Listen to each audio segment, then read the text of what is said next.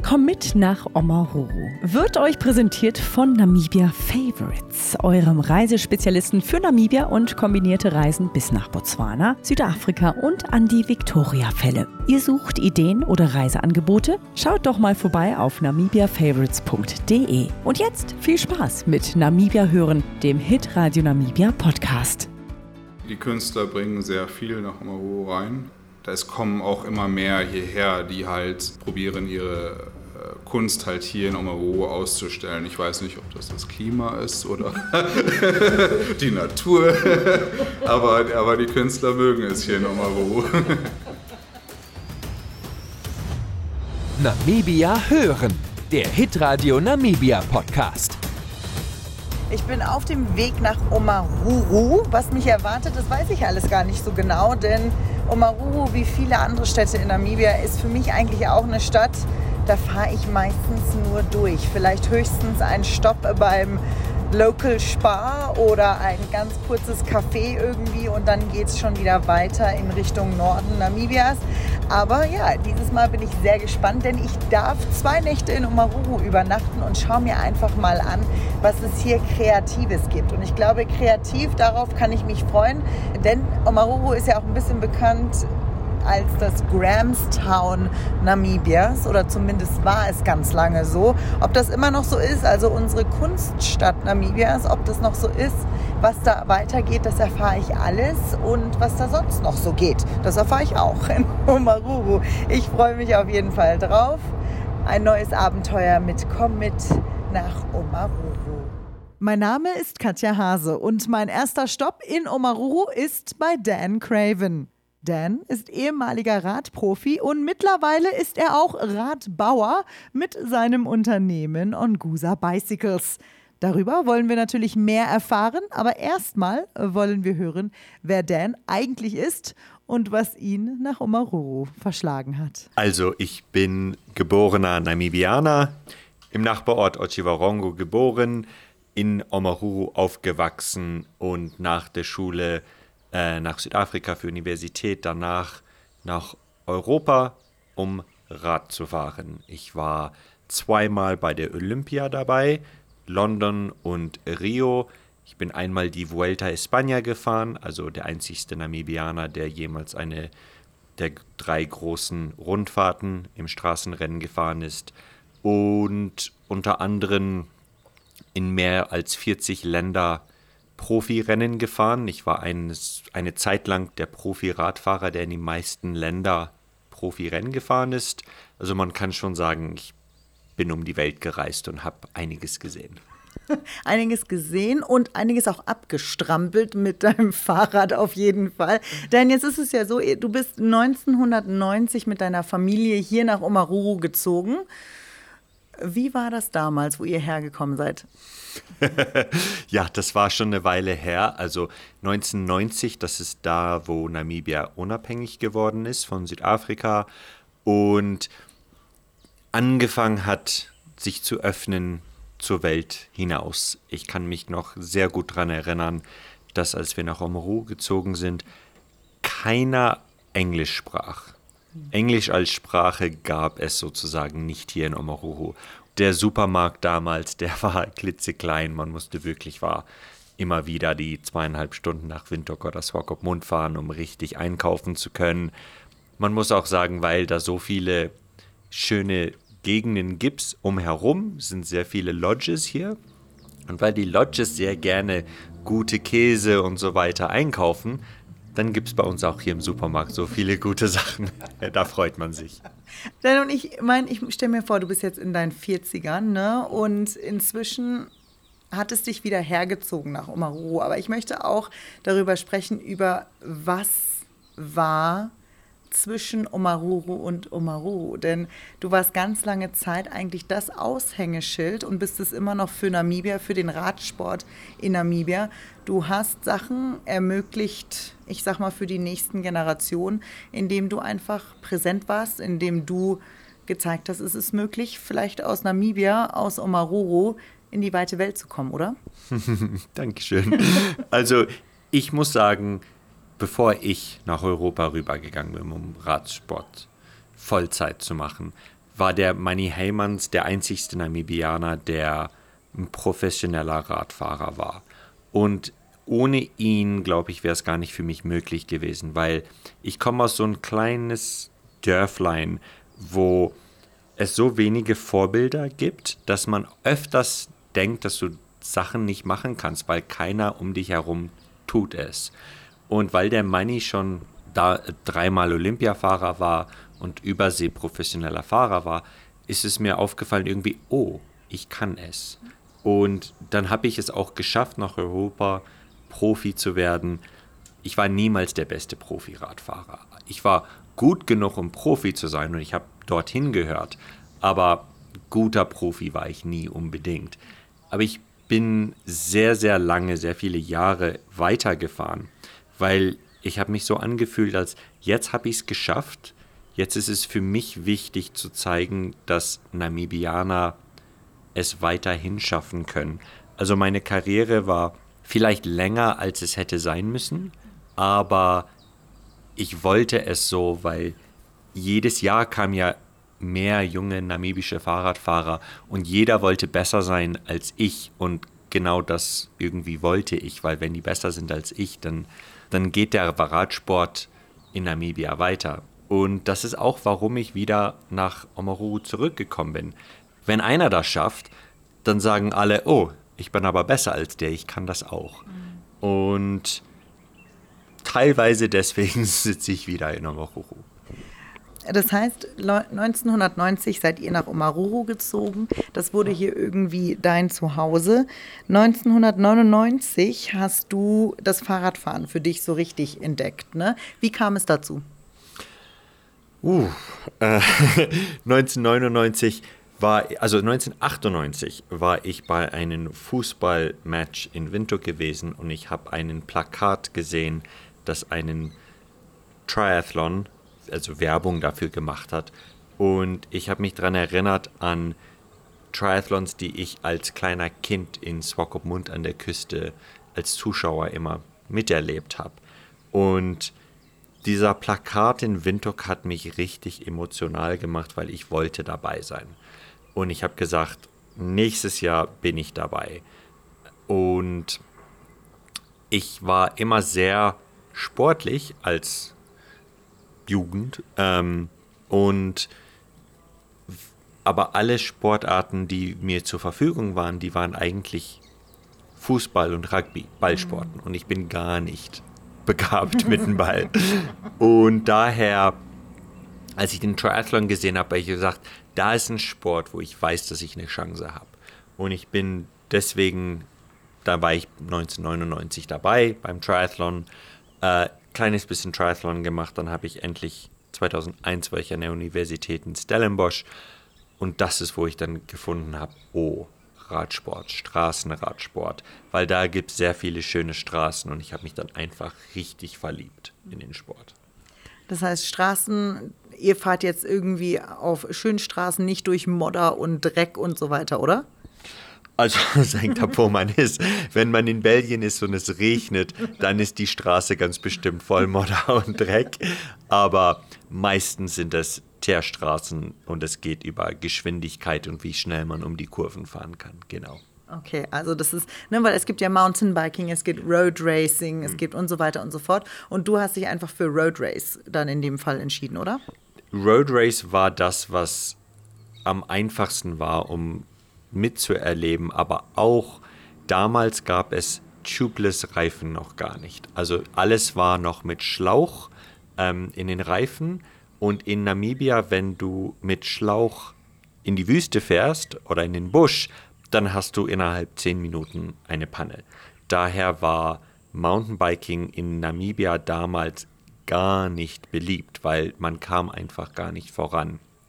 Und als dann tubeless erfunden wurde und in Massenproduktion ging, dann war ich bereits in Europa für Straßensport. Da war es irgendwie für mich ein bisschen spät. Im Nachhinein hätte ich das richtig war geliebt, Mountainbiking auch zu machen, aber das ist halt, wie es gelaufen ist und ich bin auch glücklich darüber. Und ich sage das jetzt einfach mal so, aber ich glaube, du hast etwas gefunden neben deiner Familie, die was dir wichtig ist und was du pushen möchtest. Deswegen sitzen wir auch heute hier, glaube ich, in Omaruru. Denn du bist A, zurück nach Omaruru gekommen. Man muss dazu sagen, deine Frau ist aus Amerika. Mhm. Und jetzt ist sie in, in Omaruru. Ähm, ihr habt euch hier ein Leben aufgebaut wieder. Ne? Und vor allem nicht nur für euch ein Leben aufgebaut, sondern du, du kreierst mit deinem Team etwas. Ihr baut Fahrräder in Omaruru wie kam die Idee zustande, Dan? Also ganz viel Gin abends. Sehr viel Gin. Aber dazu, ich muss auch sagen, meine Frau hat 13 Jahre in London gewohnt. Die hat in Montreal in Kanada studiert. Die ist aus, der Ameri aus Amerika, aus der USA. Und sie hat gesagt, es lohnt sich nach Kleinörtlein Omaruru zu ziehen für das, was wir machen wollen. Und ich finde, das, was ich jetzt, was wir jetzt kreieren, ist eigentlich sehr viel wichtiger als meine Profi-Radkarriere jemals war. Ja, jetzt sitzen wir in Omohuru und wir haben Ongusa Bicycles angefangen. Das sind handgefertigte Stahlfahrräder, unter anderem auch mit Edelstahl. Also es wirklich war handgefertigt. Die Fahrräder fühlen sich an wie eine Schweizer Uhr oder ein Damaskus-Stahlmesser. Es ist Kunst. Du kaufst nicht eine Schweizer Uhr, weil es dir die Uhrzeit sagt. Du kaufst es, weil es ist Kunst, weil du weißt, wie viel Arbeit, wie viel Mühe, wie viel Präzision ist in das Arbeit reingegangen, um dieses Ding herzustellen. Und das bedeutet dir sehr viel. Also ich finde, wenn du von einer von den großen Marken ein Fahrrad kaufst, sehr öfters das sagt von der Person eigentlich kaum etwas. Mhm. Ja, du glaubst an Performance, du glaubst an das Neueste, das Beste, Leichte, aber das sagt eigentlich von deiner Persönlichkeit nichts. Mhm. Aber wenn du etwas kaufst, wo du findest, das ist Kunst und die Präzision und die Zeit und die Leute und du kannst zu uns in die Werkstatt kommen und du kannst die Leute, die die Fahrräder gebaut haben, selber kennenlernen. Und wenn du ein Fahrrad hochhebst, ganz unten haben wir eine Serialnummer. Da steht die erste Buchstabe von den Namen von den Herstellern von den Fahrrädern. Das heißt meistens ist PSTM. Petrus, Zacharias, Tilomuene und Mufenge. Wenn solche Sachen dir wichtig sind, dann finde ich, sind solche Fahrräder wie das, was wir bauen, einfach die tollsten Sachen. Und Stahl, sehr viele Leute, oh, Stahl, das wiegt eine Tonne. Ja, unsere Fahrräder wiegen etwas mehr als die neuesten Carbon-Fahrräder von den großen Marken. Aber kaum. Der Unterschied ist relativ klein. Und unsere Fahrräder gewinnen auch Rennen. Also Cape Epic, das ist das größte Mountainbike-Etappenrennen der Welt. Der zweimalige Gewinner davon wurde neulich geschlagen auf einer von unseren Fahrrädern von Namibias bester männlicher Radfahrer Alex Miller. Und wir haben das größte Gravelrennen in Europa letztes Jahr, also 2022, das Tracker in Spanien, so heißt das Rennen. Da kamen wir Dritter mit Conny Lusa, der Profifahrer aus der Schweiz. Also international haben wir schon richtig gezeigt, ja, unsere Fahrräder sind vielleicht nicht aus Carbon und die leichtesten, aber die die bekommen immer noch die Resultate. Jetzt sprechen wir vom Design her. Hattest du immer schon, wenn du gefahren bist, in den wie vielen Jahren auf dem Fahrrad, haben dich immer Sachen hier gezwickt oder da gezwickt oder dich gestört, wenn du ein Fahrrad gefahren bist und du dir gedacht hast, okay, if I ever build my own bike, so muss das aussehen? Also ich muss sagen, ich hatte immer sehr schwer gemütlich zu werden auf dem Sattel. Natürlich ist das kein Wunder, alle haben etwas zu einem gewissen Maße, aber im Vergleich zu meinen Teamkollegen hatte ich immer so ein bisschen mehr Schwierigkeiten. Deswegen Position auf dem Fahrrad, Pedalen verändern, Schuhe verändern, gucken, ob das verändert. Ein kleineres Modell, größeres Modell, solche Sachen habe ich immer gerne ausprobiert. Und das war nicht unbedingt, dass ich es ausprobieren musste, das hat mir auch Spaß gemacht. Und der Idee, dass Stahlfahrräder mit der Hand gemacht werden und dass man das ziemlich einfach lernen kann. Sehr, sehr schwer gut drin zu werden, Aber zu lernen, du kannst einen Kursus nehmen, fünf Tage später hast du dein eigenes Fahrrad gebaut. Vielleicht nicht unbedingt gut, kannst es aber fahren. Diese Idee ist mir zugekommen in 2010 und 2012 hatte ich dann endlich die Möglichkeit, um selber so einen Kursus zu nehmen. Und das war dann für mich, geht es? Kann ich selber ein Fahrrad bauen? Und wie, wie schwer fällt es mir? Und nach fünf Tagen hatte ich ein Fahrrad gebaut und ich war sehr stolz auf mich selber.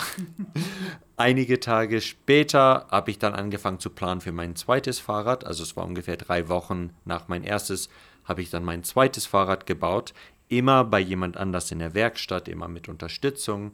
Aber mein zweites Fahrrad, ein paar Wochen nachdem ich es gebaut habe, habe ich direkt Namibias größtes Mountainbike-Rennen, der Desert Dash, gewonnen. Auf dem Fahrrad, das ich vor zwei, zwei Wochen zuvor von nix auf aufgebaut habe. Also die Röhre zusammengeschweißt.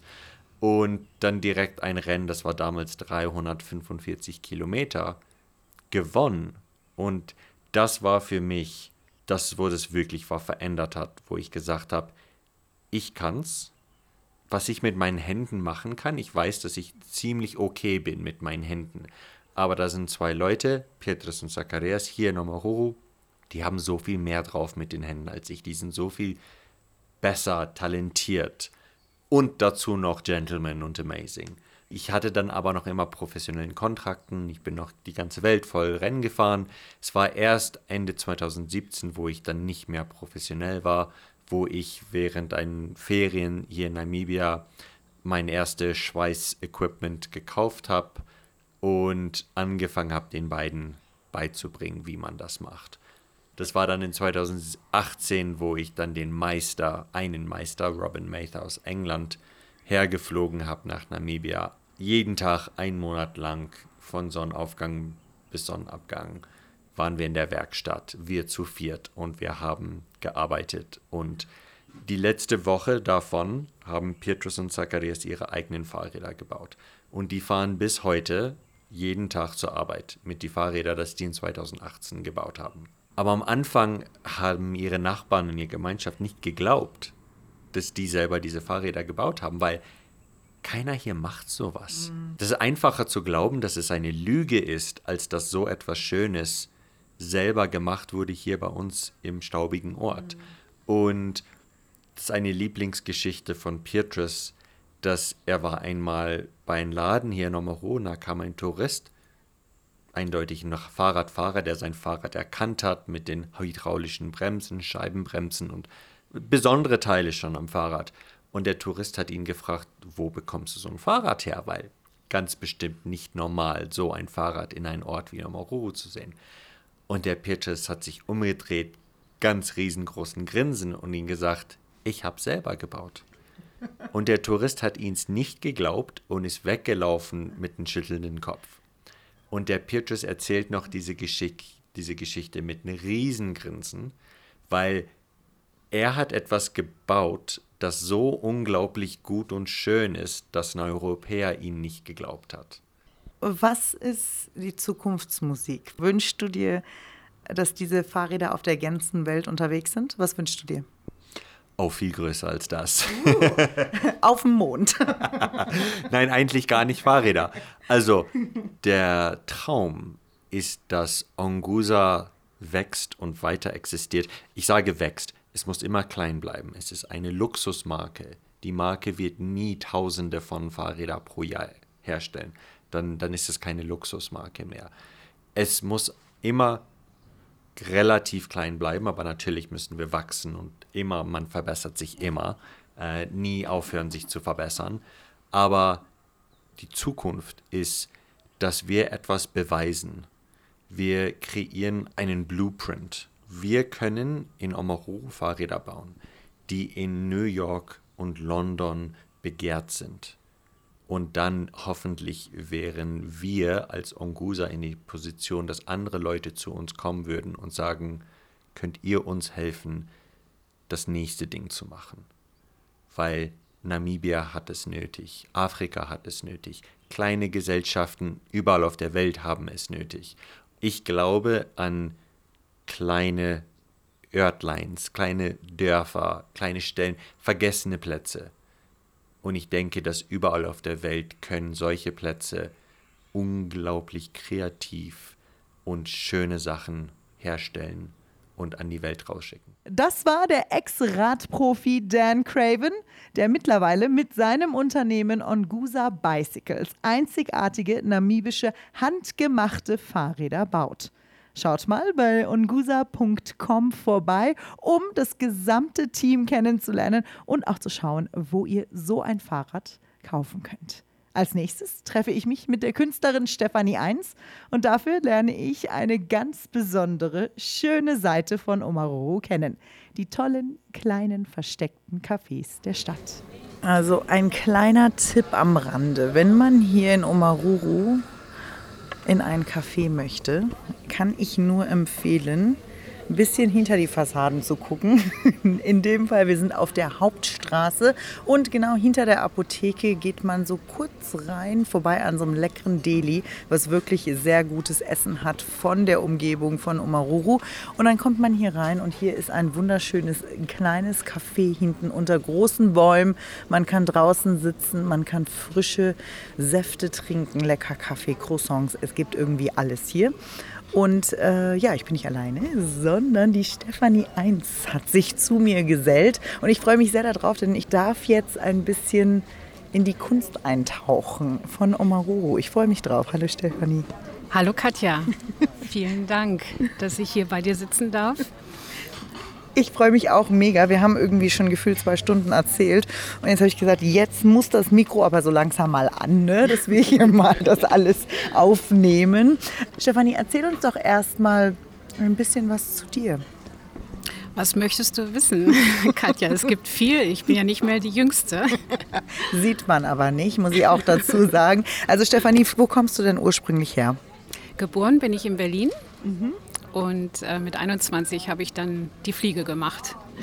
ja, und bin abgehauen sozusagen. Wollte Französisch lernen, wollte nach Paris und meine Eltern fanden das nicht so eine tolle Idee und haben mich dann zur Schweiz überzeugt. Und da bin ich dann auch geblieben für einige Jahre. Und wann bist du denn offiziell, dass du nach Namibia gezogen bist? Ja, schon 96 mhm. bis 2000. Und dann bin ich weiter nach Kapstadt und weiter nach Mpumalanga. Und nach neun Jahren äh, bin ich wieder zurück in die Schweiz, so ein bisschen zwangsmäßig, finanziell. und äh, dann ja, war ich sieben, acht Jahre in der Schweiz, zwischendurch Israel, Griechenland, Spanien. Ich musste immer weg irgendwie war da so ein Floh in mir. Ich weiß nicht, ich musste immer andere. Ich fand es im Winter natürlich unmöglich in Europa und darum habe ich die anderen Länder aufgesucht und Namibia war immer in meinem Herz irgendwie. Aber ich, das war dann auf einmal zu weit äh, von Europa. Und dann habe ich äh, 2013 eine Einladung bekommen, bin der gefolgt und äh, dann lief das alles wie von alleine. Und ja, Seit 2016 bin ich in Omaru. Und jetzt bist du hier und ich meine, für ganz viele von uns ist ja klar, Omaruru ist eigentlich auch ein bisschen bekannt als eine Künstlerstadt. Man hat mir auch mal gesagt, das Grahamstown von Namibia. Ich glaube, das ist vielleicht ein bisschen hochgestochen, ja. aber die Idee ist da, dass hier sehr viele Künstler rein und rauskommen aus der Stadt, dass hier auch sehr lange ähm, viel gemacht wurde für die Kunst, richtig? Ja, das habe ich auch so gehört und ich fand halt auch diesen Artist Trail spannend und seitdem ich hier bin, habe ich dann mein Haus auch geöffnet für andere Künstler, für Kunstinteressierte. Es passiert doch relativ viel, muss ich sagen. Ich finde das schön. Es sind doch viele Aktivitäten, nicht alle unter dem Deckmantel Kunst, aber äh, es läuft was. Und ich finde, das Dörfchen hat auch Flair. Also jeder, der durchfährt, realisiert eigentlich, dass es hier und da so ein paar Ecken gibt, die einladen, ein bisschen ja. hinter die Kulisse zu gucken. Du hast unterrichtet in Walfischbei, du unterrichtest aber auch hier und zwar ähm, lokal, aber auch international. Wie genau läuft es denn ab, wenn Leute bei dir übernachten? Erzähl uns doch erstmal über die Übernachtungsmöglichkeiten und dann, wie es abläuft mit, mit der Kunst bei dir. Also ich habe drei bzw. vier Studios kreiert und das war ursprünglich mal die Idee für Künstler. Das heißt, es gibt eine kleine Küche, das ist eine Selbstversorgung, dass ich nicht permanent da sein muss, sondern dass das wirklich abgeht, so wie die Leute das wollen. Und äh, weil es eben zu wenig Künstler gibt, die so auf der, durch die Welt fahren und ziehen, wie ich das früher gemacht habe, habe ich es aufgemacht für Touristen und zwar für Kunstinteressierte hauptsächlich, weil es, die Studios sind voll mit Kunst. Nicht nur von mir, sondern auch von getauschter Kunst, von gesammelter Kunst von mir. Man kann sich einbuchen und wenn man gerne einen Kurs machen möchte für Erwachsene oder für die Kinder. Und ähm, ja, das ist die eine Möglichkeit, dass also Touristen oder Leute aus Windhoek oder Swakop oder Lüderitz Lust haben auf ein Kunstwochenende und dann kann man etwas gestalten. Oder eben, ich unterrichte die Kinder von Siama Kids hier in Omaru. Das sind 16 Kinder zwischen 6 und 12, einmal die Woche und äh, wir machen Projekte zusammen. Ja, das macht Spaß. Das kann ich mir vorstellen, vor allem Kinderaugen. Ne? Ich glaube, da ist vielleicht die Hemmschwelle noch nicht so groß. Ne? Ich glaube, Kinder mhm. machen einfach, oder? Kinder ja, wobei die Älteren, die ab, sag mal, elf kommt schon das Judgment, dann kommt yeah. schon die Kontrolle. Also die übernehmen dann eigentlich Dinge wie die Erwachsenen. Und äh, das war schwierig. Ich musste dann also erklären, dass wir nicht alle das Gleiche zeichnen. Es geht nicht wie in Mathe darum, die gleiche Lösung zu haben. Es geht auch nicht darum, wer als erster fertig ist, weil dieses fertig, fertig, jetzt das nächste. Es ist eben anders wie Sport und anders wie Mathe. Okay. Und äh, bei mir müssen alle etwas anderes zeichnen. Es darf nicht kopiert werden. ja, das ist eine Herausforderung gewesen. Oh, ja. schön. Aber Sie haben es jetzt äh, begriffen. Und das ist eigentlich eine schöne Sache, denn es, ist, es geht um Halbwaisen oder um Waisen hier in, in ja. Omaru, richtig? Einmal die Woche kommen sie zu dir, oder? Sie kommen zu mir, weil ich darum gebeten habe. Mhm. Äh, ich habe das ganze Equipment in meinem Studio und in, meinem, in der Galerie. Also das ist eine Kombination von Unterrichtsraum und Galerie. Und die Kinder genießen das, so viel Kunst an der Wand zu sehen. Und die sehen auch sofort, wenn ich was Neues hingehängt habe. Ja, das macht richtig Spaß und ich denke, die genießen das wirklich, einmal die Woche in die Kunst voll und ganz einzutauchen. Und wie der Zufall es will, ist genau heute ein Tag, an dem es Kunstunterricht gibt im 1 Arts Studio hier in Omaruru.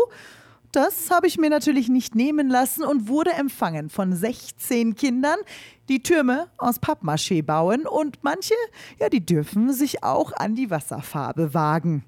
Das 1 Arts Studio ist nicht nur ein Studio, wo neue Kunst kreiert wird. Nein, hier kann man auch wohnen inmitten dieser Kreativität aus aller Welt.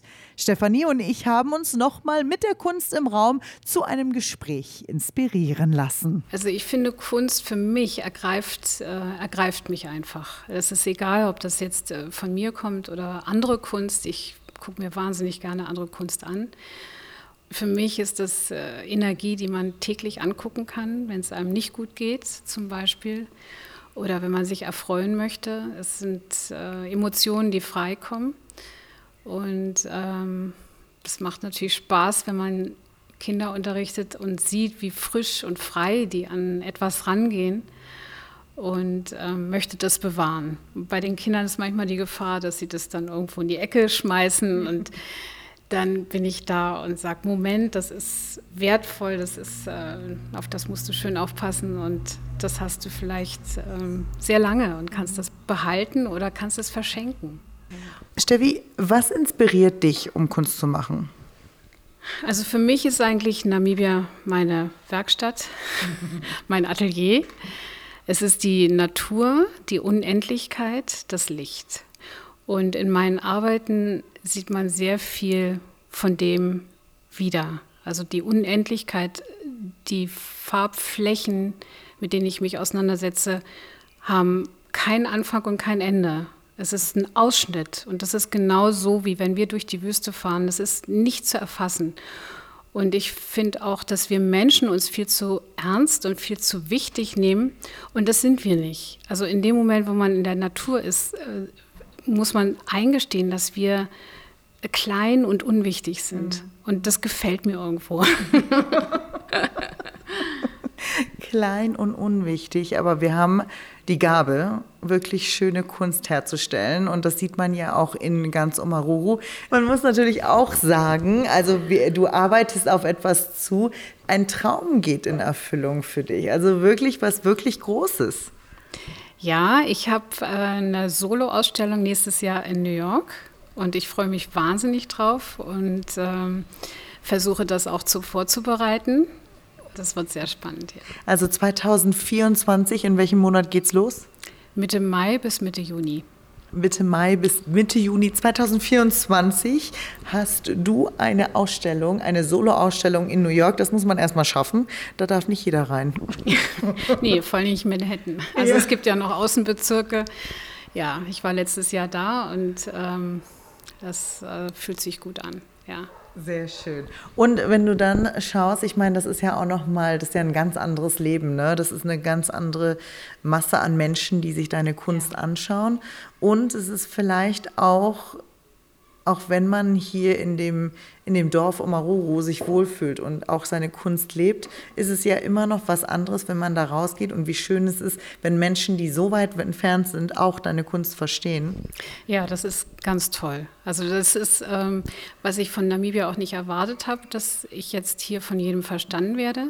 Für mich ist das die Werkstatt schlechthin. Also das ist, gibt unheimlich viel Energie damit nochmal rauszugehen, unter, ja, unter Gleichgesinnten ist natürlich äh, ist toll. Mhm. Also das ist, äh, das ist schön. Da freue ich mich auch sehr drauf. Schon Lust auf einen Besuch im kreativen, innovativen Städtchen Omaruru bekommen? Auf namibiafavorites.de findet ihr alle Tipps, Infos und Angebote für eure Wunschreise nach Namibia. Natürlich gerne auch mit Besuch in Omaruru. Jedes Jahr ist unser Team selbst ausgiebig in Namibia unterwegs und plant euch gerne eine maßgeschneiderte Reise mit den aktuellsten Highlights. Ihr merkt schon, irgendwie dreht sich hier alles um das Kreieren, um das etwas zusammenstellen, etwas mit den Händen zu arbeiten. So zumindest waren die Tage für mich hier in Omaruru. Und wir haben hier wunderschöne Steine in der Region. Und wir haben auch eine wunderschöne Frau, die gegenüber von mir sitzt, nämlich Annette Mausberg von The Touch Goldsmith. Und Annette wohnt schon 20 Jahre ungefähr in Omaruru. Du kreierst unglaublich schönen Schmuck. Und für mich, was ganz schön ist, man sieht irgendwie die Liebe zu Namibia, die da durchkommt. Ne? Also es sind immer wieder Materialien, die du nutzt. Gab es irgendwelche Lieblingsstücke, die du hier kreiert hast in den letzten Jahren? Oh ja, natürlich. Also da, ähm, auch wenn ich spezielle Steine bekommen habe, manche fragen immer, wie entsteht ein Stück? Und manchmal liegt einfach ein bisschen Restmaterial auf meinem Tisch und dadurch entsteht ein neues Stück. Oder ähm, auch durch einen Stein, den ich sehe. Oder ich habe eben hier auch angefangen, mit den Holzrosen zu arbeiten. Und die braucht man sich nur anzugucken und dann sprudelt es eigentlich über, was man da alles mitmachen kann. Oder eben auch selbst äh, Giraffenschweif, wie man den einarbeiten kann. Im Grunde genommen habe ich mir hier meinen kleinen Traum erfüllen können. Ich hatte früher ein Studio und einen kleinen Laden bei Kashana, was hier so eine kleine Lodge ist, hier am Rand vom Omaru-Revier und habe wirklich nur meine eigenen Designs, meinen eigenen Schmuck verkaufen können. Und das ist für einen Goldschmied einfach so die Creme de la Creme, dass man nicht Reparaturarbeiten machen muss nebenher oder sowas. Und es hat funktioniert, ja. Und wir sehen auch, also ich liebe ja die Turmaline, die man hier in der Region findet. Und nicht einfach nur so, sondern die werden ja gemient hier in der Region. Und was findest du persönlich an einem Turmalin so spezial? Die Farbvariationen, die es im Turmal, beim Turmalin gibt, von Gelb über äh, leicht rosa, pink, grün, Flaschengrün, Grasgrün, Blaugrün. Es ist unglaublich. Alles. es ist schön und vor allem ist es einfach auch ein Stein, den wir in die Welt raustragen können, oder? Arbeitest du gerne mit den Steinen? Sehr, sehr gerne. Also ich versuche auch wirklich hauptsächlich lokale Steine zu bekommen, weil das ist auch jeder, der hier reinkommt und sich ein Schmuckstück arbeiten lassen möchte, der sucht lokale Steine. Ja. Du hattest früher das Geschäft bei Kashana auch. Inzwischen hast du das nicht mehr. Ne? Inzwischen hast du ein kleines Atelier sozusagen bei dir zu Hause. Wirklich wunderschön. Mit, man sieht die Werksbank, man kann dir quasi zuschauen, während du hier dein Magic kreierst. Jetzt ist Omaruru ja auch bekannt dafür, dass es eigentlich eine kreative Stadt ist. Ne? Wie fing es alles an? Das hat 2007 angefangen. Da war hier das berühmte Wronski-Haus, was jetzt leider nicht mehr in Betrieb ist, aber es steht natürlich noch, hatte da 100-jähriges Bestehen, 100-jähriges Jubiläum und da war damals die Gudrun Murray, die sehr viel für Omaru getan hat, sehr viel Einsatz gezeigt hat, für die Gemeinde immer da war. Und die hatte die Idee, zu diesem Jubiläum eben einen Artist Trail zu gründen. Da waren damals ähm, die Annabelle Fenter, die ist ja sehr bekannt für Pottery. Es waren einige Künstler, die so wie ich von zu Hause aus gearbeitet haben und damals auch eben äh, eine Hauswerkstatt hatte, bevor ich zu Kashana gegangen bin. Und da ist ein Komitee entstanden ähm, und dann haben wir eben ein, ein Festival gegründet, wo man von Haus zu Haus, wo man eben den Künstler zu Hause besucht, da wo es entsteht und nicht nur da, wo es ausgestellt wird. Mhm. Und das hat sehr Anklang gefunden, das hat sich dann sehr ausgedehnt und ist über viele, viele Jahre ein wunderschönes Festival gewesen. Und wir haben leider hat Omaru wirklich einen Corona-Schaden abbekommen, wo wir uns noch nicht so ganz von erholt haben. Ja. Aber ich habe munkeln gehört, dass dieses Jahr wieder ein kleines, es wird wahrscheinlich klein anfangen, aber es passiert wieder was, ja, oder? Absolut. Letztes Jahr auch. Da hat es auch wieder so klein angefangen. Also das hat alles auch mit einem Kulturverein, der wurde dann gegründet. Und ähm, Gott sei Dank hat es, gibt es jetzt hier auch zwei Frauen, die Sané und die Olga, die diesen Kulturverein übernommen haben und auch in, diesen, in diese Fußstapfen wieder treten. Es wird auch eine neue Broschüre geben. Es ist eben eine unglaubliche Arbeit nebenher mhm. aus der Freizeit ähm, geraubt. Aber es hat immer sehr, sehr viel Spaß gemacht. Und ich war auch sehr viele Jahre dabei und aber es ist zum Glück, läuft es weiter. Und man kann nur hoffen, dass da wieder etwas wächst. Denn der Omaruru Artist Trail war immer ein ganz besonderes Erlebnis. Egal ob für Kunstliebhaber oder auch nicht. Für mich geht es am nächsten Morgen weiter zu meinem nächsten Gesprächspartner in Omaruru. Und wir hatten ja bisher handgemachte Fahrräder, wir hatten tolle Kunst, wir hatten eine Goldschmiedin und jetzt sprechen wir über echt namibische Grillanzünder, die in Omaruru hergestellt werden. Man muss sagen, es ist auch ein komischer Morgen. Ne? Also es hat geregnet in Omaruru, ähm, ist noch nicht so viel los und wir sind auch ein bisschen früh unterwegs. Und wir haben uns gefunden, wir sitzen jetzt in Omaruru City Center, könnte man fast sagen. Und mit mir Peter Till. Peter ist seit 2012, 2013 in Omaruru, eigentlich ursprünglich mal aus Süddeutschland, dann lange in Kapstadt und inzwischen in Omaruru gelandet, wie das für ganz viele irgendwie so ist, dass der Weg nach Omaruru führt. Ja, warum eigentlich? Äh, meine Frau ist in Windhoek geboren, aber wir haben uns in Kroatien kennengelernt. Oh, und jetzt seid ihr nach Omaruru gezogen? Genau. Ja, als ich damals meine Frau kennengelernt hatte, war sie mit ihrem Vater mit dem Boot äh, weg und dann habe ich sie am Jetty gesucht und dann kam ein Boot rein und der Name von dem Boot war Omaruru. Ach nein! und dann hat dieser Link und irgendwie am Ende sind wir dann hier jetzt gelandet und total happy. Wirklich, wirklich happy. Also ich finde Omaruru ist da wirklich der Diamant von Namibia. Möchte ich mal behaupten, so ein wirklicher Gemstone. Ne? Ja, doch, es ist wirklich, was gibt es schon Vergleichmäßiges? Von so einer richtig schönen Innenstadt, richtig schöne Leute, tolle Coffeeshops. Also das ist immer wichtig, wo ich wohne, müssen gute Coffeeshops sein. Und ich denke, wir haben die besten überhaupt hier. Also du bist, ähm, du vermisst nichts in Omaro? Nein, nein, Echt? wirklich, wirklich nicht. Also wenn Leute auf Besuch kommen und dann müssen die wieder gehen von Europa oder wo, dann tun die mir leid. Ach, jetzt müssen sie wieder gehen und wir können hier bleiben. ja. Sehr schön. Peter, was genau ist es denn an Omaruru, außer die Geschäfte, außer vielleicht das Kleine, ist es die Umgebung? Was genau ist es, wo du sagst, hier fühle ich mich einfach zu Hause? Ja, es ist eine Oase in vieler Hinsicht, äh, sehr grün. Der Omaruru River geht durch. Die Leute sind unheimlich nett hier. Wir haben eine tolle Mischung. Und ach, das alles macht irgendwie das ganz toll hier. Tolles Flair hier. Wir sind, fühlen uns wirklich, wirklich glücklich. Wir sind hierher gekommen und haben gedacht, wir kommen nach Hause. Du bist ja auch zugezogen, deine Frau ist zugezogen und ihr hattet ihr das Gefühl, ihr möchtet hier irgendwie Fuß fassen. Wie kamt ihr dazu, das zu machen, was ihr jetzt macht?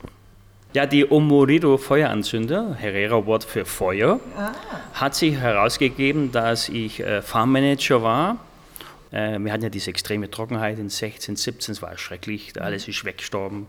Bei Wilhelmsthal war ich auf der Farm und dann plötzlich fängt der Busch an zu blühen. In dieser Trockenheit, wenn alles verreckt, der fängt an zu blühen dann haben wir gedacht, also aus dem muss ich irgendwas Besonderes machen. Ja, ja. und dann hat man, ich war zusammen mit meinen, mit meinen Angestellten, ja. also mit Damara, Herreros und ich zwischendrin, haben ein Feuer gemacht, haben ein Brei zusammen gemacht, weil wir mit Holzkohle Versuche gemacht hatten, mit zehn Leuten. Und dann plötzlich kam mir die Idee, irgendwie so aus dem heiteren Himmel, dann machen wir jetzt Feueranzünder raus. Und dann ähm, war die Idee, dieses äh, zum Teil auch in der Location herzustellen. Okay. Nur handgemacht. Mhm. Keine Maschinen hasse ich, ich will das einfach so gemacht haben, wie es ist. Natürlich natürlich der Profitmargin in Feueranzünder lächerlich. Mhm. Dann wird es gefährlich, mhm. ja, um jetzt mit diesen maschinenproduzierten Chemiebomben, wie wir sie alle kennen, ja. zu konkurrieren. Ja, ja, richtig. Aber am Ende haben wir ein super Produkt. Nimm uns mal mit, wie, wie läuft die Produktion ab? Also wie würde eins jetzt fertiggestellt werden? Ich habe äh, einen Herrero-Farmer, der Ben, der hat mich bis jetzt immer ganz fleißig geliefert mit den Ästen. Mhm. Er hat, weiß genau, was wir brauchen. Die werden dann zugeschnitten in drei Zentimeter lange mhm. äh, Stücke. Die werden dann durchbohrt. Mhm. Ja. Dann gibt es ein kleines Geheimnis. Was ist denn das Geheimnis? Naja. naja. genau, ja. Okay, es gibt ein Geheimnis und ja. dann? ja, und dann wird, dann wird der, der Buschstaub, der beim Schneiden, den wir selber mhm. produzieren, ja. dann mit dem Wachs ein bisschen vermischt. Ja, und der Doch kommt durch und dann funktionieren die einwandfrei. Okay, super. Ja. Also wie gesagt, vorher war es ein bisschen anders, da waren sie ein bisschen mehr original, mhm. mit diesen Sticks rum, die wo jeder so geliebt hat, haben auch besser gebrannt. Mhm. Also eine halbe Stunde lang. Ich meine, da hast du gar kein Holz mehr gebraucht gell, zum Brei. das haben wir jetzt ein bisschen reduziert, ja. aber die bringen jedes Feuer zu brennen. Okay. Und äh, wie, was wünschst du dir denn für die Zukunft, dass das irgendwie noch weiter wächst, dass Namibia das Potenzial davon sieht? Grundsätzlich ist ja der Endconsumer derjenige, der wo das will oder nicht will. Und ja, ich würde mir schon wünschen, äh, weil wir sind wirklich, es bleibt alles in Namibia. Ja, wir kaufen, außer dem Wachs kaufen wir nichts, importieren wir gar nichts. Äh, und das ist natürlich das Grünste zum Feuer anmachen, wo man kann. Gell? Man will schon sein Fleisch vergiften hat, gell? irgendwie so mit irgendwas Chemikalisches. Ja. ja. Wir sind ja wirklich nicht profitorientiert. Ja, also davon überleben kann ich nicht momentan noch. Ja. ja. Aber es macht so viel Spaß und es ist ein tolles Produkt. Ja. Und äh, wie gesagt, es kann, ist so ausbaufähig, dass man schon wünsche, dass die Konsumer ein bisschen mehr sich auf das konzentrieren, was Namibia produziert. Mhm. Weil man dann doch irgendwie sagt, ach, jetzt kaufe ich doch das Produkt, wo ich schon immer gekauft habe. Auch oft haben wir das Problem, dass unsere namibischen Produkte im Vergleich eigentlich teurer sind als die, die importiert wurden und ähm, die in Masse reinkommen. Ne? Und das ist in vieler Hinsicht. Nicht immer, aber ich glaube, dass das auch viel, weil der Endkonsumer schaut auf den Preis, oder? Ja, äh, leider ist es auch so, dass der Retailer dann ein bisschen mehr Profit drauf hat. Mhm. Wenn er beim normalen importierten also afrikanischen Produkt vielleicht 20, 30 Prozent draufhaut, macht das beim namibianischen oft 100 Prozent. Mhm. Ja. ja. Und wir kriegen nicht mehr, aber es kostet das Doppelte, das Dreifache im Shop. Ich habe das schon gesehen. Ja. Ja, ich weiß, was, ich, was der kriegt, wenn ich es im Verkauf und der tut es um 150 Prozent teurer im Shop verkaufen. Mhm. Ich, was will ich machen? Ja. Dann kannst du einfach nur hoffen, dass es doch irgendwie ein paar gibt. Ich meine, es geht ja hier nur um Dollarbeträge. Ja. Natürlich, das Leben wird teurer, aber du gewinnst immer, weil du machst zwölfmal ein Feuer mit unserem Produkt. Du kannst aus einem Paraffinwürfel, keine zwölf Stückler rausbrechen. Mhm. Das schaffst du nicht. Mhm. Also der, wo das schafft, der kriegt von mir 100 Dollar. Ich schicke ihm gleich. und dann zwölf Feuer macht. Ja? ja? Und das ist mal so. Ja. Es ist wirklich komisch, dass die Leute, die wo jetzt also diese Paraffinwürfel nehmen und vielleicht drei oder vier Feuer machen, lieber denn 4 Dollar weniger zahlen, als dass sie jetzt ein namibianisches Produkt kaufen, das zwölfmal ein Feuer macht und ihnen am Ende 30, 40 Prozent spart. Gut, was ich auch noch zugeben muss, es ist ein Naturprodukt. Und deswegen braucht man vielleicht manchmal zwei Streichhölzer, bis es brennt. Aber dann brennt es zehnmal stärker als irgendein ja. chemisches Produkt. Ich muss zugeben, die chemische Konkurrenz einmal kurz Flamme hinhalten es brennt. Mhm. Das ist vielleicht ja, äh, äh, etwas, wo, da können wir nichts machen. Ja, mit, der, ja. mit, der, Natur geht es nicht. Ja, okay, es geht langsamer, aber richtig. Grillanzünder oder, wie wir hier sagen, Breianzünder aus Namibia. Nicht nur ist das ein super Produkt und wie wir gehört haben, auch sehr effektiv.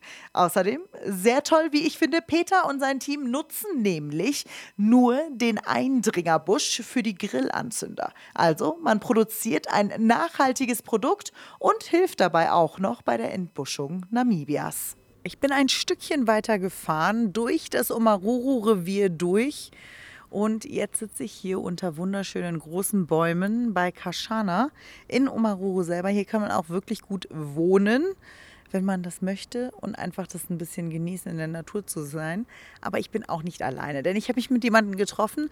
Den Namen kenne ich schon ganz lange, seitdem ich ein Kind bin eigentlich. Barbara Kaspers ist schon seit 67 Jahren in Omaruru. Das heißt, mehr Omaruru geht fast gar nicht. Und Barbara kenne ich aus dem Grund den Namen, denn Barbara war mit dabei, als die deutsche Schule hier in Omaruru gegründet wurde, als sie mit aufgebaut. Sie war auch eine der Lehrerinnen, die dort waren. Und ganz viele von meinen Schulfreunden und auch von meinen Cousinen durften unterrichtet werden von Barbara. Und ich freue mich ganz doll. Hallo Barbara. Hallo. 67 Jahre Omaruru. Warum liebt man das, um hier in Omaruru zu leben? Es ist ein kleiner, gemütlicher Ort mit ganz vielen netten Menschen, mit einer schönen Natur rundherum. Wenn man das Erongo sieht, den Kranzbech sieht, ist einfach wunderschön. Hier gibt es mehrere Wildfarmen in der Umgebung. Omaruru liegt zentral. Man ist innerhalb von zwei Stunden in Swakopmund, in Windhoek, in der Etosha-Pfanne. Es kann doch gar nicht besser sein. doch, es ist besser, wenn der Omaruru abkommt, oder? Ja. Das ist immer die ganze. Wir freuen uns immer, wenn der Omaruru abkommt, ist alles, was laufen kann am Omaruru. Und ähm, ja, das ist einfach ein ganz riesengroßes Ereignis. Das wird gefeiert, da freut man sich. Auf der Brücke überall stehen die Leute und das ist ein ganz besonderes Erlebnis. Leider kommt er jetzt immer seltener ab. Es sind sehr viele Dämme im Umaruru gebaut worden und bis das Wasser dann hier, hier am, am Ort ankommt, dann das dauert. Das dauert. Ja, und da braucht man eine gute Regenzeit und die hatten wir jetzt nicht. Wir haben letztes Jahr wieder eine ganz schlechte Regenzeit gehabt. Der Omaroro ist nicht abgekommen. Davor auch nur in einem Rinnsal. Also wir hoffen, dass es in diesem Jahr besser wird, denn wir haben ein immenses Wasserproblem. Denn Omaruru ist nicht angeschlossen an Nemwater. Wir haben unser eigenes Wasser. Ach so, das Ja, doch, doch. Wir haben unser eigenes Wasser und es wird immer wieder darüber, äh, immer wieder überlegt, dass es doch besser wäre, wenn man, wenn man Wasser garantieren könnte, vielleicht auch für die Entwicklung. Aber wir freuen uns einfach, dass wir noch unser eigenes Wasser haben. Unter, unterhalb des Omarurus sind so ähm, große Becken, Felsenbecken, wo sich das Wasser sammelt und dann sind da überall Brunnen. Dann wird das Wasser hochgepumpt und ja. Und Barbara, wenn wir jetzt schauen, ich meine, 66, 67 Jahre ist eine lange Zeit. Das Omaruru von damals, das Omaruru von heute, alles verändert sich im Leben. Das ist auch gut so. Ich glaube, Veränderungen sind wichtig. Ne? Mhm. Wie siehst du die Veränderung von Omaruru in den letzten paar Jahren?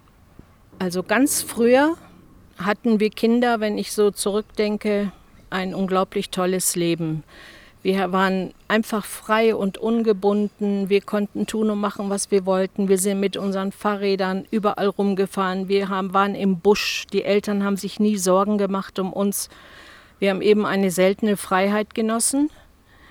Das hat ja auch ein wenig mit der Apartheid zu tun gehabt. Ne? Also, dass wir so frei waren, bedeutete auf der anderen Seite, dass andere wieder sehr unfrei waren. Ne? Wenn ich so an die Kontraktarbeiter denke und die bei uns lebten. Und ja, ja früher hatte Omaruru ein eigenes E-Werk.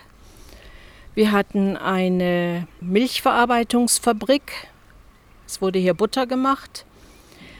Wir hatten zwei große Geschäfte und da hat man alles bekommen, was man sich nur vorstellen konnte oder was man brauchte zu der Zeit. Und noch so zwei kleine Tante-Emma-Läden, aber das war es dann auch. Mhm. Es waren viele Sportvereine hier, Tennis, wir hatten ein großes Schwimmbad. Also wir waren wochenends immer im Schwimmbad, da konnte man auch Essen kaufen. Die Familien haben sich da auf der großen Rasenfläche getroffen. Das gibt es heute leider alles nicht mehr. Es gab ganz viel Eigeninitiative. Zum Beispiel wurde das Deutsche Schülerheim gegründet von Herrn Erbsley. Die Farmer haben da alle sehr mitgearbeitet, dass das möglich war. Ein Krankenhaus wurde auch mit Privatgeldern mitfinanziert, das leider auch nicht mehr in Betrieb ist. Und was auch ganz toll war, früher die Bahnverbindungen. Wir Schüler sind alle mit dem Zug gefahren, nach Windhoek, nach Zwakop, nach Otjewarongo. Und es wurden extra Züge eingesetzt für die Schüler zum Schulbeginn oder Ferienbeginn und Ferienschluss. Das gibt es heute auch nicht mehr so wer fährt heute noch mit dem Zug? Ne? Mhm. Aber heute gibt es dafür Teerstraßen, viele Geschäfte, viele Werkstätten und wir leben hier noch relativ ruhig, obwohl die Farmer sicher was anderes erzählen ne, mit den Viehdiebstählen und so. Das ist halt eine schwierige Zeit. Wir haben schöne Hotels, man kann hier gut übernachten, man kann hier lecker essen. also ja. Man hat eigentlich alles, was man braucht, um, um glücklich zu sein. Ja, richtig. Ja. Barbara, wenn du dir jetzt, ich meine, du bist jetzt in Rente, du genießt jetzt noch einfach das Dasein und dass du, dass du Omaruru noch einfach de, deine Heimat nennen darfst und kannst. Wenn du in die Zukunft schaust für Omaruru, was wünschst du dir für diesen Ort? Ja, Omaruru ist ein Ort, der immer wieder einen wirtschaftlichen Aufschwung und einen Abschwung erlebt hat. Das war immer so in Wellen äh, ist das so verlaufen, seit solange ich denken kann. Wenn ich so denke, früher gab es viele Minen und der Straßenbau und Brückenbau und dann die Minen wurden geschlossen und plumps ist Omaruru wieder ein kleines Dörfchen geworden. Und jetzt sieht es auch so aus, als ob es so ja, einen leichten Aufschwung gibt. Das wünsche ich mir, dass es so bleibt. Dass weiterhin junge Leute Interesse haben, sich auf, ja, in so einem kleinen Ort niederzulassen. Das wünschte ich mir sehr. Ja, dass der Omaruru jährlich abkommt, das wünsche ich mir auch. Denn wenn er nicht abkommt, wenn Trockenheit ist, dann gibt es halt mehr Unsicherheiten, Einbrüche und dann geht es allen ganz, ganz schlecht mhm. und vielen noch viel, viel schlechter als uns. Und ja, deswegen hängt alles irgendwie von der Regenzeit ab. Dass wir mit unserem Wasser gut umgehen, dass wir noch genug Wasser haben. Das sind so Sachen, die ich mir wünsche für diesen Ort. Sehr schön. Weil wir waren ja mal die Gartenstadt und jetzt müssen wir wieder Wasser sparen. Oh, das donnert. Was ist denn hier Ding. los? ja. Weil wir uns endlich getroffen haben, Barbara. ja. Es hat gerade gedonnert, Leute. Ich von Regen gesprochen. Barbara wünscht sich was, es passiert. So einfach geht ja. es donnert schon. Ja. Und dass es immer genug Kinder für die deutsche Schule gibt. Das war Barbara Kaspers und ihre Leidenschaft für die deutsche Schule kommt daher, dass sie selbst ja dabei war, als diese Schule gegründet wurde. Nach unserem Gespräch will ich mich eigentlich schon wieder auf den Weg nach Windhoek machen, aber ja, nicht nur Omaruru, sondern ganz Namibia ist halt einfach ein Dorf. Wenn man in Omaruru unterwegs ist, dann muss man natürlich auch irgendwo immer Leute finden, die man kennt. Ne? Namibia ist ja auch nur so groß. Und ich habe da jemanden kennengelernt vor ganz vielen Jahren. Wir waren zusammen in der Klasse, auch sogar im Internat eine kurze Zeit zusammen. Und zwar ist das der Kai Griebel. Kai ist in Omaruru aufgewachsen und ähm, ist auch wieder zurück nach Omaruru gekommen. Ich verstehe nicht warum, aber wir werden es gleich hören. Hallo Kai. Hallo Katja. Willkommen in Omaruru erstmal. Schön, dich mal wiederzusehen. Ja, das stimmt. Das war jetzt eine lange Zeit. Kapstadt irgendwie, glaube ich, zuletzt, dass wir uns da gesehen haben, oder? Ah, ich denke mal ab und zu in Swakop oder so im Dezember, aber weiß jetzt auch nicht mehr genau, aber es waren schon mehrere Jahre. Es war auch spät, wenn dann in Swakop, ne? So, das weiß man auch nicht so genau. Aber ja, wir waren, ähm, wir kennen uns sehr gut aus der Schulzeit, auch aus der Studentenzeit. Das heißt, Kai war nicht immer nur in Omaruru zu Hause, sondern war weg in Südafrika, in Swakopmund in der Schule und so weiter. Genau. Und dein Weg hat dich aber dennoch irgendwie wieder zurück nach Hause geführt. Warum? Ja, wir haben unsere Familiengeschäfte hier. Also da bin ich dann damals ähm, meinem Vater unter die Arme gegriffen. Wir haben den Spar hier in Amaro und den ähm, Irongo Holzell auch noch. Und ich bin in beiden Firmen etwas beteiligt, aber eigentlich mehr im Holzell drüben. Und habe mich jetzt die letzten paar Jahre hier so richtig reingearbeitet. Wie ist das, wenn man zurückkommt als Student in Kapstadt und dann, ich meine, man will ja nicht abwertend klingen, ne? Maruru hat ja auch seine schönen Seiten und man, man ist auch viel näher an der Natur dran und ich glaube auch das, was man selbst draus macht, ne? aus irgendeiner genau. Situation. Aber wie war das für dich, wo du, wie du, wo du zurückgekommen bist nach Omaruru? Also ja, das geht schon mal sehr viel einfacher mit dem Autofahren hier. Ich mache immer einen Witz, man hört das gleiche Lied vier Tage lang zur Arbeit und hin und zurück. also, ähm, aber ja, also und dann fehlt natürlich ein bisschen das Soziale. Die jungen Leute sind ähm, sehr wenige hier. Sehr wenige kommen auch zurück auf die Farm, auf die elterlichen Farmen. Ich denke, das verändert sich jetzt aber in den nächsten paar Jahren vielleicht. Aber ja, was halt natürlich auch schön ist, weil Omarubu so klein ist, hier kennt jeder jeden. Wir wissen, wer wem helfen kann, wo man unterstützen kann und äh, ja, man lebt halt eigentlich auch ganz schön ruhig, halt ruhiger als in der Großstadt. also 2009 kamst du zurück, bist direkt nach Omaruru. Kai, kannst du irgendwie sagen, ob da irgendwie Veränderungen passiert sind in den, in den 13 Jahren, wo du sagst, das findest du super, was da gerade passiert ist? Oder hast du das Gefühl, Omaruru wird immer kleiner? Es fühlt sich an, als ob es kleiner wird. Ähm, aber die, die Stadt selber wächst nicht unbedingt. Ähm, es kamen äh, immer wieder neue Leute dazu natürlich, es wurden ein Haufen Häuser gebaut, Firmen eher nicht oder Industrie. In der Umgebung aber von Omaru hat sich, glaube ich, in den letzten Jahren einiges verändert. Also ähm, ja, die Gästefarm, Lodges und das alles ist sehr viel mehr geworden. Und ähm, man merkt auch halt, dass der Tourismus ähm, uns im, im Dorf selber sehr wichtig ist. Was sind deine Lieblingssachen, die oder was findest du so schön in der Umgebung von Omaruru? Also das Irongo-Gebirge ist natürlich wunderschön mit seinen großen runden Kugeln, die da überall rumliegen. Ähm, ist sehr schön und das sind auch nur 40 Kilometer, dann ist man im Gemeinschaftsgebiet und ähm, da kann man überall rumfahren und hier im Revier auch hoch und runter. Also wenn das auch abkommt, dann haben wir auch einen Riesenspaß, weil dann haben wir endlich mal Wasser, können drinnen schwimmen. Und sonst ist halt Uis, das ist die nächste Stopp Brandberg. Und dann haben wir gleich die Wüstenelefanten und den Brandberg selber und natürlich genauso schöne Aussichtspunkte. Ja, und ich glaube auch für, für die Touristen ist Omaruru ein Stopp wert, weil ich finde, wenn man hier ein bisschen länger unterwegs ist, sieht man auch, dass es in den versteckten kleinen Ecken gibt es immer irgendwie ein kleines Juwel, was man sich anschauen kann. Die Menschen sind super interessant. In gefühlt jedem Garten findet man irgendeine Skulptur von irgendwelchem Künstler. Also ist so viel versteckt was findest du für Touristen noch ein Insider-Tipp von Kai? Was sollte man in Omaruru gemacht haben? Oh, ich denke, da sind zwei Dinge, ähm, die mir jetzt sofort in den Kopf fallen. Das eine wäre der Frankelturm, der wird immer öfters mal vergessen. Da kann man mal gucken, ähm, was von der Geschichte damals übrig geblieben ist. Und das andere ist, wir haben zwei Weinfarmen hier, Katja, die auch die Leute nicht immer gleich beachten. Also die könnte man auch besuchen. Ich denke, da muss man sich nur vorher anmelden. Ähm, aber es ist was wirklich was Sehenswertes. Na, das sind doch schon mal ganz gute Insider-Tipps vom Experten zum Schluss. Das war Komm mit nach Omaruru. Ich hoffe, euch hat der Podcast gefallen. Lasst uns doch gerne fünf Sterne da, empfehlt unseren Podcast Namibia hören weiter und außerdem abonniert uns doch, um keine weitere Folge mehr zu verpassen. Mein Name ist Katja Hase und ich freue mich jetzt schon auf das nächste Abenteuer.